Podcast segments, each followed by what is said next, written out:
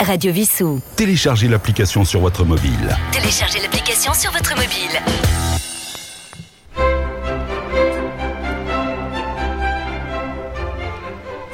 Bonjour, Roland, votre compagnie. Eh bien, je suis là pour un instant seulement car je vais passer la parole à notre nouvelle animatrice qui est Sandy.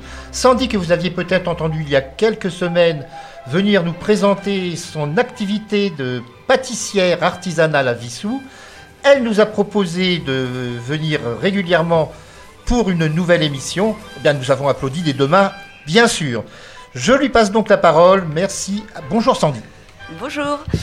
Donc bienvenue dans cette nouvelle émission Les macarons d'histoire euh, qui va être divisée en deux parties. La première partie, l'historique de la recette, puis dans la deuxième partie, la recette en elle-même.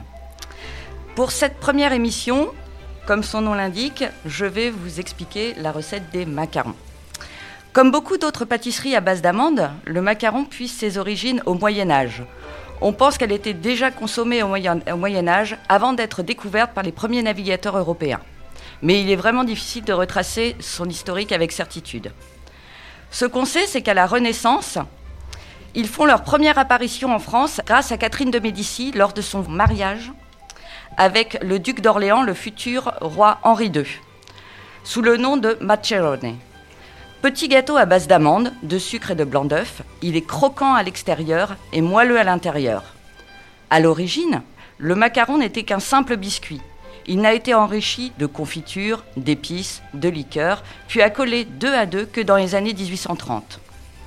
En 1660, à Saint-Jean-de-Luz, un pâtissier en a offert au roi Louis XIV pour son mariage. À Paris, ce sont des officiers de bouche tels que Dalloyau, domestique chargé de la nourriture du roi à Versailles, qui servaient les macarons au roi dès 1682. Sa réputation a été ainsi faite. Les macarons, aujourd'hui, sont présents dans beaucoup de régions en France. On compte aujourd'hui plus de 40 spécialités régionales. Le macaron d'Amiens, à base d'amandes, de sucre, de miel et de blanc d'œuf. Le macaron de Joyeuse, spécialité d'Ardèche, plus friable et moins dense que celui d'Amiens. On en trouve également au Pays Basque, à Saint-Émilion, à Nancy, à Montmorillon, etc. Au début du XXe siècle, le macaron parisien voit le jour. C'est le pâtissier Laduré qui imagine un macaron plus sucré et plus parfumé, enrichi de confiture ou de crème au beurre, et coloré.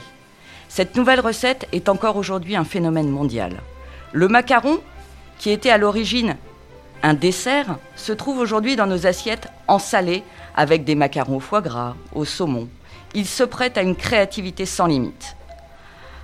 Pourquoi les macarons sont-ils ronds? Il y a une légende autour de la forme ronde. L'histoire du macaron raconte qu'un moine avait l'habitude de pétrir la pâte d'amande torse nu. Un jour, très fatigué, il tomba d'épuisement et laissa une trace de son nombril sur la pâte.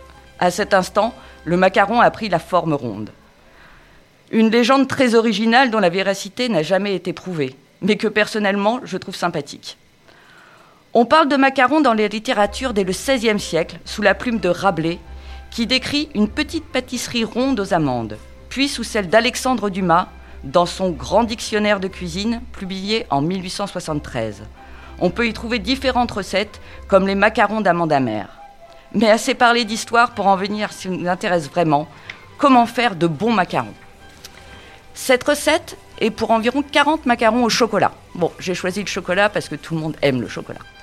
Donc pour les coques, il vous faudra 250 g de poudre d'amande fine, 220 g de sucre glace, 30 g de cacao en poudre, 100 g de blanc d'œuf, 4 gouttes de colorant rouge pour les rendre plus foncés et plus brillants. Pour la meringue italienne, vous aurez besoin de 80 g d'eau, 250 g de sucre, 100 g de blanc d'œuf. Tout d'abord, il vous faut réchauffer votre four à 150 degrés. Réalisez une meringue italienne.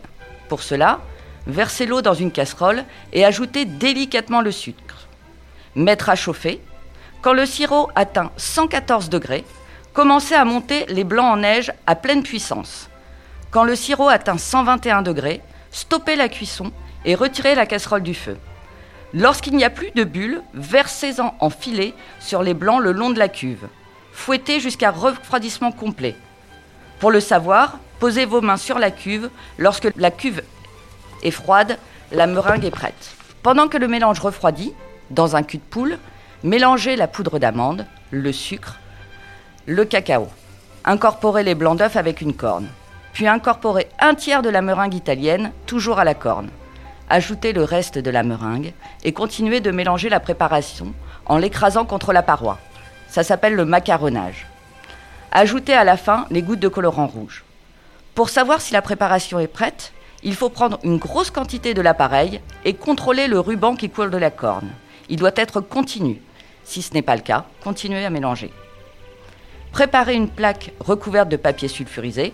Vous pouvez utiliser un gabarit, c'est-à-dire réaliser des cercles de 3 cm de diamètre en quinconce, ou vous pouvez utiliser des tapis en silicone pour macarons, mais je suis moins fan. À l'aide d'une poche à douille, munie d'une douille de 8, faire des coques de 3 cm. Pour cela, tenir la poche à la verticale et presser pour former un cercle. Ne pas lever la poche. La douille doit rester à 1 cm de la plaque. Tournez la poche de un quart de tour pour couper la pâte. La pointe se lissera d'elle-même si la pâte est bien macaronnée. Enfournez environ 12 minutes. Si vous avez un four à chaleur tournante, vous pouvez enfourner jusqu'à deux plaques. Pour vérifier la cuisson, touchez les coques. Elles ne doivent pas bouger. Et il doit se former une petite collerette sur le dessous. À la sortie du four, enlevez les macarons de la plaque, les laisser reposer sur un plan de travail, puis les réunir par paire. Pour la ganache au chocolat, vous aurez besoin de 500 g de lait entier, 100 g de jaune d'œuf, 100 g de sucre, 400 g de chocolat noir. Blanchir les jaunes et le sucre, c'est-à-dire mélanger les jaunes et le sucre pour obtenir un mélange mousseux qui doit doubler de volume. Plus facile au batteur électrique. Mettre le lait à bouillir. Quand il est prêt à se sauver, en verser la moitié sur le mélange jaune-sucre, mélanger et réserver dans la casserole. Remuer à feu moyen avec une spatule jusqu'à ce que la crème nappe la spatule, soit environ 83 à 85 degrés. Verser sur le chocolat en chinoisant avec un tamis ou un chinois. Cela permettra d'enlever les grosses particules, mélanger et conserver immédiatement au frais.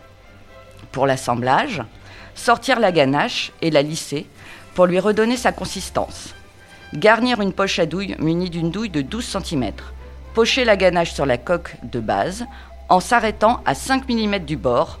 Mettre l'autre coque. Appuyer légèrement pour que la ganache arrive au bord. Laisser reposer 24 heures au réfrigérateur. Voilà, vos macarons sont prêts. Pour la conservation, les coques peuvent être conservées 3 mois au congélateur dans la boîte hermétique. Les macarons garnis peuvent être conservés au congélateur environ un mois s'ils ont une ganache ou une la confiture. Mais s'il y a de la crème pâtissière, ça n'est pas possible d'être congelé car elle ne supporte pas bien la décongélation. Voilà, vous êtes prêt à faire des macarons. Pour les macarons aux fruits, il vous suffit d'enlever le chocolat de la recette de la coque et de remplacer le colorant rouge par un colorant de votre choix. Pour l'intérieur, vous pouvez laisser libre cours à votre imagination confiture, ganache, crème pâtissière, curd. J'espère que cette recette vous a plu. Vous pourrez retrouver la recette sur le Facebook de la radio et voir mes réalisations sur mon Facebook, les pâtisseries de Sandy, ou sur mon Instagram du maintenant. À très bientôt.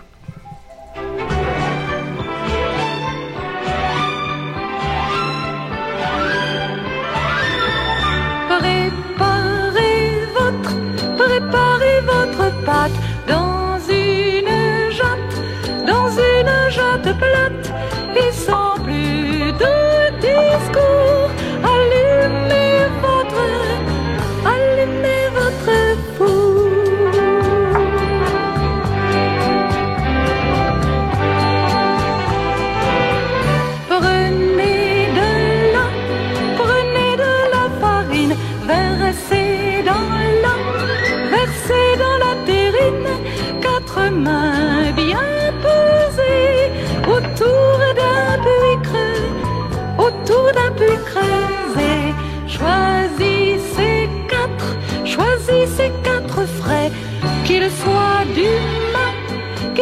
du matin frais, car à plus de vingt jours, un poussin sort tout, un poussin sort toujours.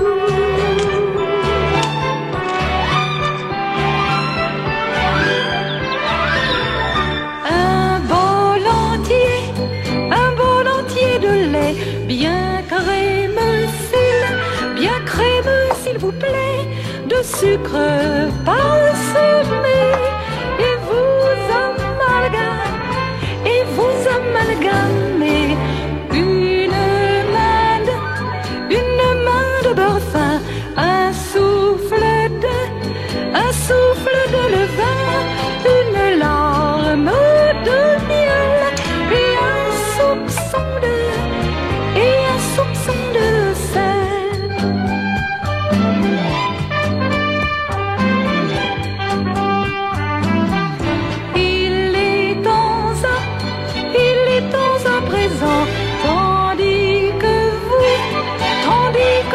assim, bebê.